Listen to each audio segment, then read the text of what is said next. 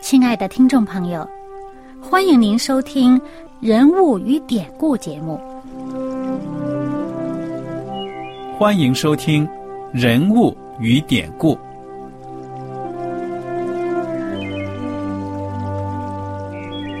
听众朋友们，当你读圣经的时候，不知道有没有过这样的想法？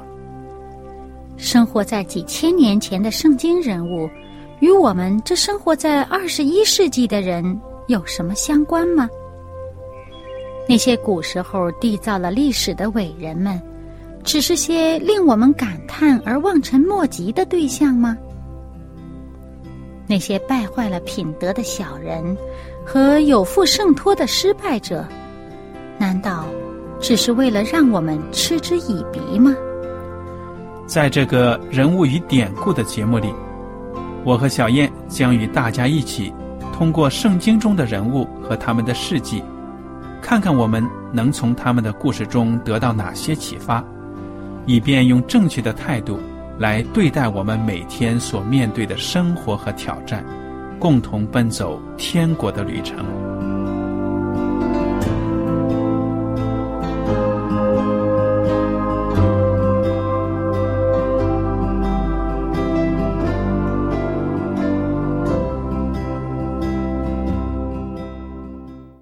听众朋友们，你们好，我是艾德，我是小燕，大家好，很高兴又能跟您坐在一起来研究圣经当中的人物与典故。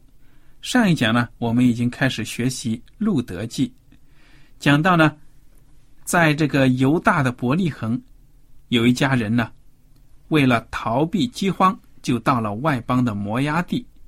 嗯，那么这一家人呢，去的时候有丈夫。两个儿子，当然还有这个丈夫带的这个妻子，那一家四口人。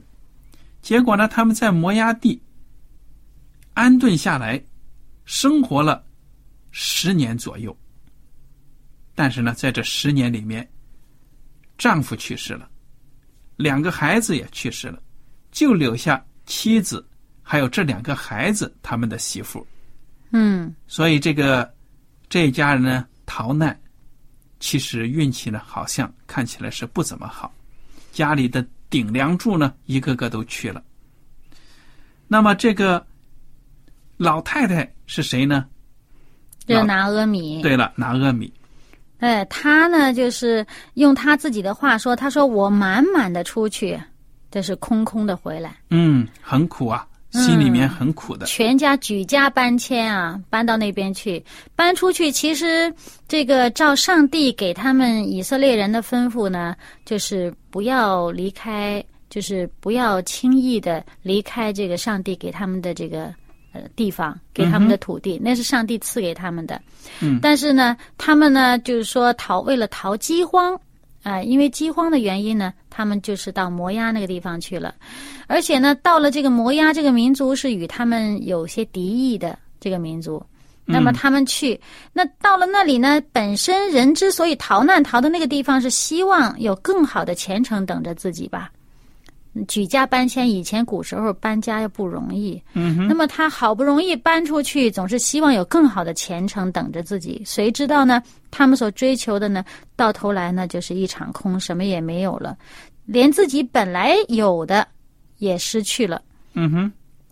那么这个拿阿米呢，后来就带着儿媳妇叫路德的这个儿媳妇呢，回到了伯利恒这个地方。当时呢。拿阿米本来是要打发两个媳妇呢，都回到娘家，再找合适的人家就嫁了就算了，因为他们很年轻。这个老大媳妇呢，后来就听了劝就走了，但是老二这个路德却不愿意走。路德呢就说出非常感人的一段话来，就是在《路德记》第一章第十六节，路德说了。不要催我回去，不跟随你。你往哪里去，我也往哪里去。你在哪里住宿，我也在那里住宿。你的国就是我的国，你的上帝就是我的上帝。你在哪里死，我也在哪里死，也葬在那里。除非死能使你我相离，不然愿耶和华重重的降罚于我。你看，他最后引用耶和华的名啊，其实是在跟拿俄米立约呀，嗯对不对呀？嗯如果我要是违背了，我做不到，那我不得好死。就就用我们俗一点话，就说我倒霉，上帝惩罚我。嗯所以这个拿阿米看到路德真的是一心一意的要跟随他，是自愿的选择，就带他回到了自己的家乡伯利恒。嗯结果伯利恒城里的人看见拿阿米回来了，都说：“哎呀，这是拿阿米吗？”拿阿米就说了：“是我呀，但是不要再叫我拿阿米了，叫我马拉就好了。”你说这个拿阿米是什么意思啊？拿阿米这个名字的原意就是甜的意思，马拉的意思呢是苦的意思。嗯，说明这个拿阿米呢自认为自己的确是吃了很多的苦的。嗯，我已经不再是甜了，我现在是很苦了。嗯哼，而且呢，人的这个名字啊，呃，他们以前人起名字呢，主要是啊、希望他一方面是他有一个这个名字的用意是有他这个品格的寓意在里面，也有他为他未来的一个指望的，呃，希望他成为什么样的人的这么一个用意。嗯嗯那么他跟人家说：“你们叫我苦好了。”也就是说，他对未来的指望呢，已经觉得很淡了。嗯哼，就是觉得我未来不会有什么太好的日子过了。嗯。但是呢，我们看看后面故事的发展呢，上帝给这个苦命的老太太，但是呢，虽然苦命又有坚定的信心的老太太呢，预备了一个很好的晚年。嗯，好，我们接着来看第二十二节。拿俄米和他儿妇摩押女子路德从摩押地回到，回来到伯利恒，正是动手割大麦的时候，收获的季节。嗯好，第二章，我请小燕呢给我们读一读。嗯，拿俄米的丈夫以利米勒的亲族中有一个人名叫波阿斯，是个大财主。摩押女子路德对拿俄米说：“容我往田里去，容我往田间去，我蒙谁的恩，就在谁的身后拾取麦穗。”拿俄米说：“女儿啊，你只管去。”路德就去了，来到田间，在收割的人身后拾取麦穗。他恰巧到了以利米勒本族的人波阿斯那块田里。嗯哼，我们看到呢，这个路德当时没有别的生计了，嗯，就说呢，我去到田里面拾麦穗。这种举动在当时的社会是不是很普遍呢？呃，当时呢，呃，这种情况呢，应该不少的对呀，啊，而且呢，在这个以色列人的这个律法，就是当初上帝借着摩西给他们颁的这个呃呃律例当中呢，就讲到。这是一个很体恤那些穷苦人的律例，就是说，你割麦子的时候，你收庄稼的时候，啊，你收你这个田里面的收成的时候呢，你不要收得干干净净，你总要呢，在这个田边田角的地方呢留下点儿，或者说，这个你割麦的时候掉在地上的这麦穗儿呢，你不要全打成捆儿全收走了，你要把这些留在地上、遗留在地上的麦穗儿，或者是田边田角上没有割掉的那些那些麦子呢，收收成呢。留给那些贫苦的、呃没有呃没有人供养的、呃没有财产的那些人。说明上帝的这个律法呢是非常的符合社会的需要的。嗯这是社会一个现象。社会上呢总是有富人有穷人的，嗯但是上帝要求呢富人不要做的太绝了，不要把穷人的生路给断了。我还记得，嗯啊，我还记得小的时候呢，我们的学校比较靠近乡下呢，那时候还鼓励我们收麦的时候呢，到田间去捡麦穗呢，嗯为了节约粮食。哦，我们那个时候就是每年都要去的，支援农村建设嘛。嗯 那么其实呢，捡麦穗这个工作就是蛮辛苦的，嗯哼，呃，整天都弯着腰啊。对呀、但是那个苦我没吃过，只是呢啊顺顺手捡一些麦穗呢，就是别人都没有心思要收起来了，扔也就扔了，所以呢就去捡一捡。嗯，但是我们那个时候其实如如果真是细心的去捡的话呢，真是能捡很多。嗯呃，那么嗯，何况呢，他这个在这个以色列的这个呃律例当中有这么一条的话呢，如果这个庄稼的这个主人他是有心愿意连续这些贫穷的人呢，他会留的多一点儿。嗯啊，就是说，嗯啊，同同时呢，这个是对这个穷苦人的这个怜悯心呢，还是体现的很细致的。就是说，你想，你作为富人，你是施舍给人家，人家拿在手里，那个心里边好受呢，还是他亲手劳动，哎，得到了这些，嗯哼，而且呢，又是这个很婉转的一种方式连续人，又体恤了，又不会剥夺人家的这个这个受你连续的这个尊严，对吧？对呀、所以我们就看到呢，这个路德去的这个田地呢，正好是一个心地非常善良的这个博阿斯他的田地。我们来读啊，这个拿俄米呢就对他说了：“女儿啊，你只管去。”第三节，路德就去了，来到田间，在收割的人身后拾取麦穗。他恰巧到了以利米勒本族的人博阿斯那块田里，博阿斯正从伯利恒来，对收割的人说：“愿耶和华与你们同在。”他们回答说：“愿耶和华赐福于你。”博阿斯问监管收割的仆人说：“那是谁家的女子？”监管收割的仆人回答说：“是那摩押女子，是随拿俄米从摩押地回来的。”他说：“请你容我跟着收割的人拾取打捆剩下的麦穗。”他从早晨直到如今，除了在屋子里坐一会儿，常在这里。嗯，其实从这里我们可以看到，我们先看这个波阿斯说这话，他说：“愿耶和华与你们同在。”然后呢，这些仆人回他的话呢，也是愿耶和华赐福给你。其实我们之前学过诗诗记啊，发现那个时候人这个灵性很混乱了，已经以色列人的信仰已经在一个处在一个普遍的一个混淆的阶段。他们除了对耶和华上帝的认识，这个独一真神的这个认识开始模糊，呃，开始这个拜偶像以外，他们也从四周围的外邦人、外族人的这些信仰当中，呃，吸取了很多。他们在学，而且呢，这变成了很多人呢就已经不再去拜耶和华上帝了，甚至就去拜其他的神了。嗯。那么我们见到这个波阿斯，他仍然是一个很坚信耶和华上帝的人，嗯。而且呢，他随口称耶和华的名，随时见到人他就祝福赐福啊他祝福别人。而且他的仆人也是这样回他话，证明他整个这个家族这个气氛的宗教气氛还是蛮纯正的。嗯，你这个是有道理。不过我们也知道呢，有的时候呢，这已经融入到文化，成为一种寒暄用语、客套话了。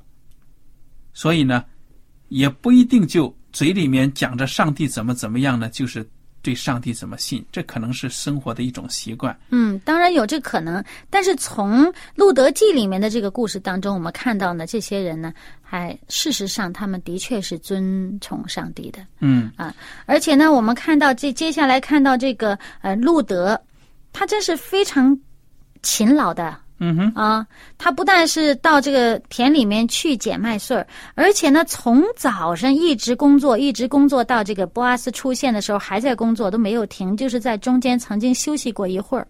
嗯。那么博阿斯呢，也注意到了路德，还亲自走到他跟前，跟他讲了一段话。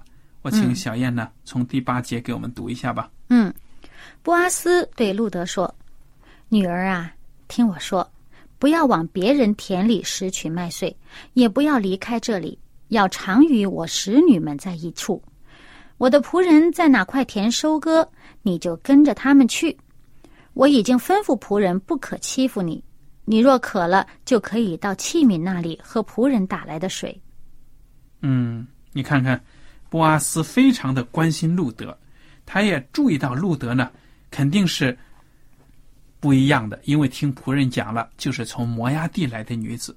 那么博阿斯对这个外邦女子呢，可以说是非常的仁慈的，就是说呢，你只要留在我这块田里面呢，我就保证你能够不受欺负。嗯，而这时候呢，这路德马上匍匐在地叩拜，嗯，对他说：“我既是外邦人，怎么蒙你的恩这样顾恤我呢？”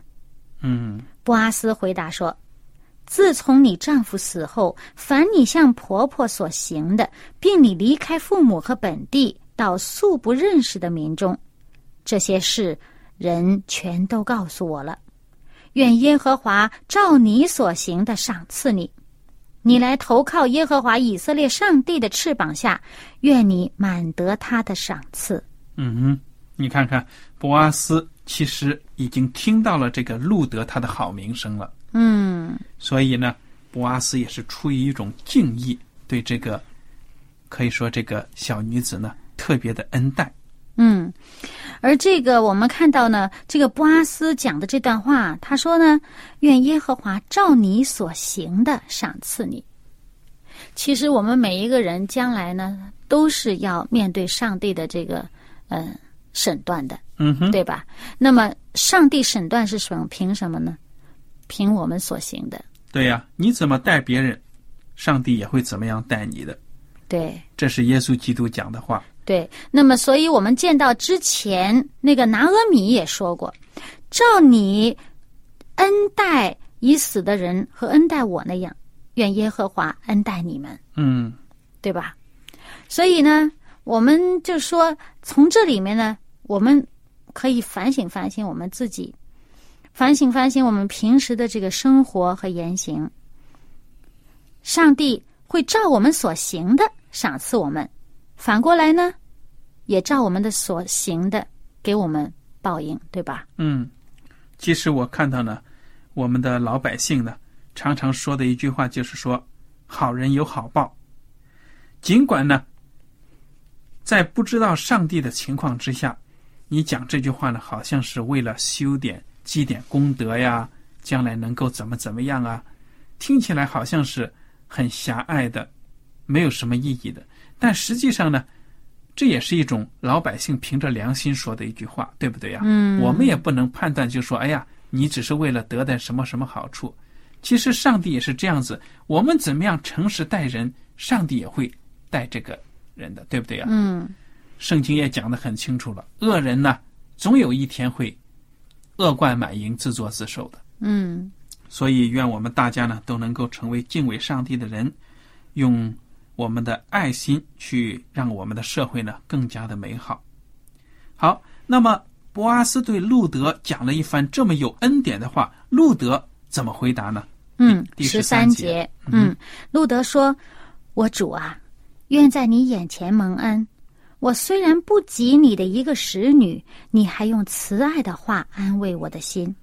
哇，说明这个路德呢，他真的明白博阿斯的好意，他的慈心，所以讲的话呢，很懂得感恩。而且呢，他看到啊他说我不及你的一个使女，嗯，这可能就是当时以色列人普遍的这个一个心态，就是说你是一个外邦人，嗯你这个外邦人的地位呢，就连这个我们本族人的一个仆人都还不如。嗯哼，所以呢，他说这个这里面讲到他对这个波阿斯的这个称赞呢，说你的这个慈爱呢，你的这个对人的这个呃爱心，这个安慰人的这个心意哈、是不分这个不分国籍种族的。嗯哼，你你对我的这个好呢，不是看我是外邦人，也也不会把我呢看成是比仆人还差。嗯，对了，非常的好。他他对呀、说他的这个爱心呢，对仆人也是这样，嗯对自己人、对外人都是这样。所以看到这个波阿斯的这个这个品格呢，这个路德也看出来了。嗯，那么接下来呢，博阿斯对路德有无微不至的关心，从十四节一直到第二章的结尾二十三节呢，我想请小燕帮我们读一读。嗯，十四节啊，到了吃饭的时候，波阿斯对路德说：“你到这里来吃饼，将饼蘸在醋里。”路德就在收割的人旁边坐下，他们把烘了的穗子递给他，他吃饱了，还有余剩的。他起来又拾取麦穗。布阿斯吩咐仆人说：“他就是在捆中拾取麦穗，也可以容他，不可羞辱他，并要从捆中抽出些来，留在地上任他拾取，不可斥喝他。”嗯哼，这样，路德在田间拾取麦穗，直到晚上，将所拾取的打了，约有一一法大麦。他就把所拾取的带进城去给婆婆看，又把她吃饱了所剩的给了婆婆。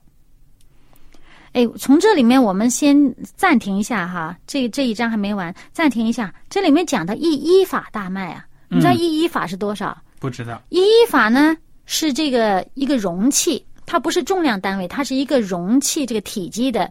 体积的这个呃量呃大麦的这么一个容器，嗯哼，这个大概呢能够有二十公升的这个容积，嗯，二十公升也不少了呀。嗯，那么一天能使二十公升的这个大麦，他很勤劳哦，捡了这么多，勤劳。另外就是博阿斯的给他留下不少，对不对？对，博阿斯留下不少，嗯。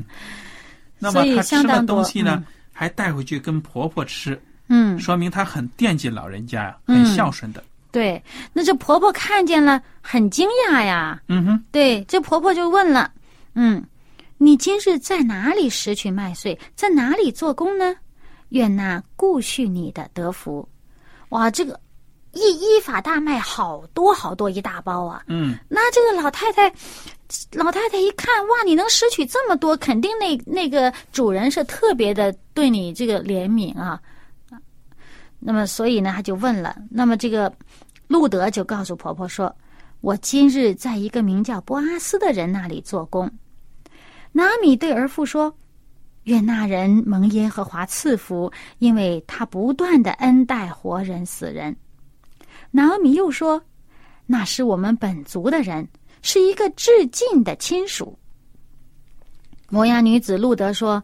他对我说：“你要紧随我的仆人拾取麦穗，只等他们收完了我的庄稼。”拿俄米对儿妇路德说：“女儿啊，你跟着他的使女出去，不叫人遇见你在别人田间，这才为好。”于是路德与波阿斯的使女常在一处拾取麦穗，直到收完了大麦和小麦，路德仍与婆婆同住。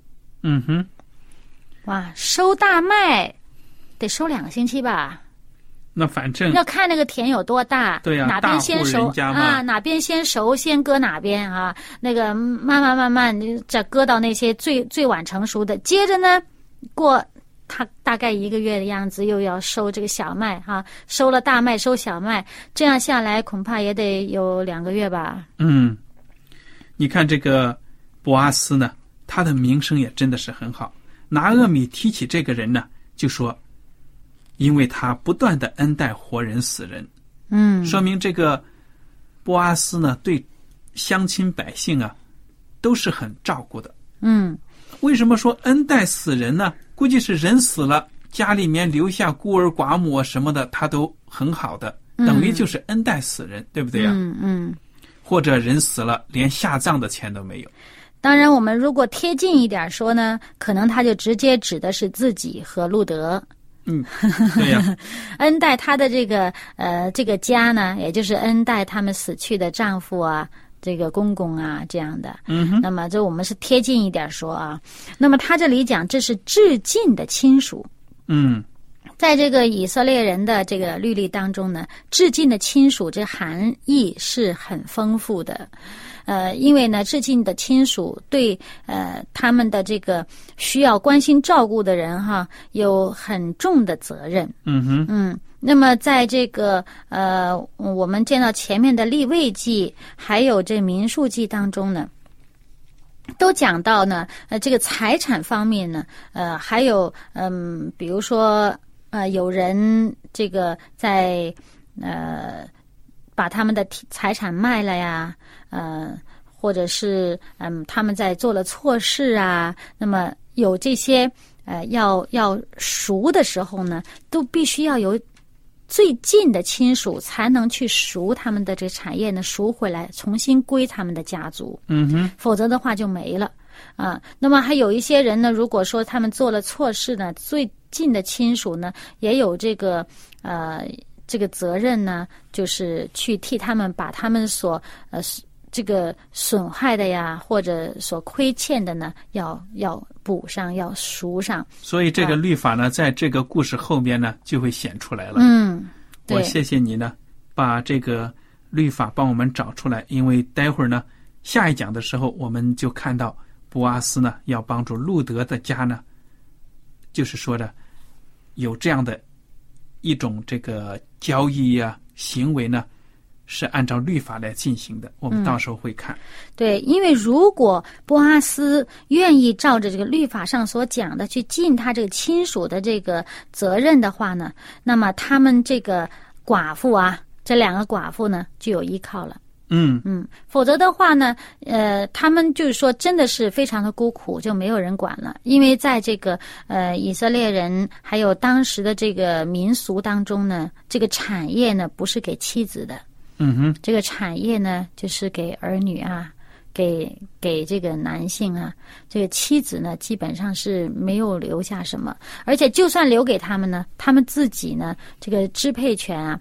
嗯，也不是很多，他们没有办法，就是说靠着自己的能力呢去耕田呀、或者是怎么样的。嗯，关于这个博阿斯他的善行，他这种慈悲对待这个穷人的做法呢，我觉得我还想提一点。嗯因为我们看到呢，有的时候现在我们的社会呢，贫富分化实在是太严重了。嗯发现很多致富的人呢，快速发达致富的人呢，为富不仁，嗯对这个下层人呢，或者跟跟他打工的人呢，可以说呢，就好像是自己的奴隶一样，觉得呢自己的财富就是自己创造的，完全没有想到呢，也是他的工人们呢为他努力的。嗯我甚至呢还看到报道说呢，某个地方这个菜市场旁边住的穷人呢，因为这个物价上涨啊，都买不起菜的。捡烂菜叶。对，捡烂菜叶，这个菜市场啊，负责的什么人呢，还是什么的，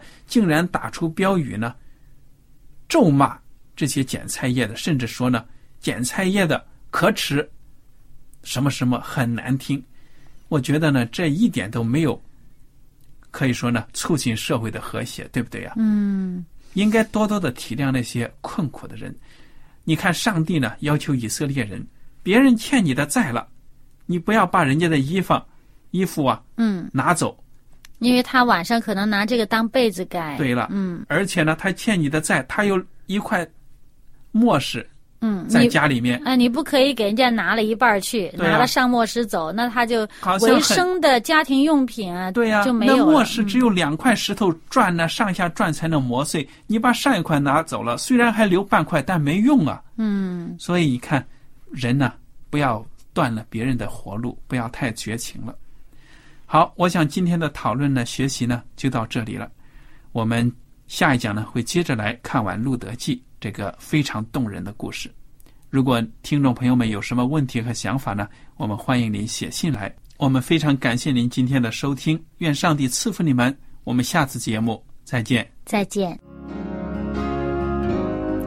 喜欢今天的节目吗？若是您错过了精彩的部分，想再听一次，可以在网上重温。我们的网址是 x i w a n g r a d i o 希望 Radio，或是找旺福村也可以找到。记得把好东西介绍给您的朋友，与他一起收听。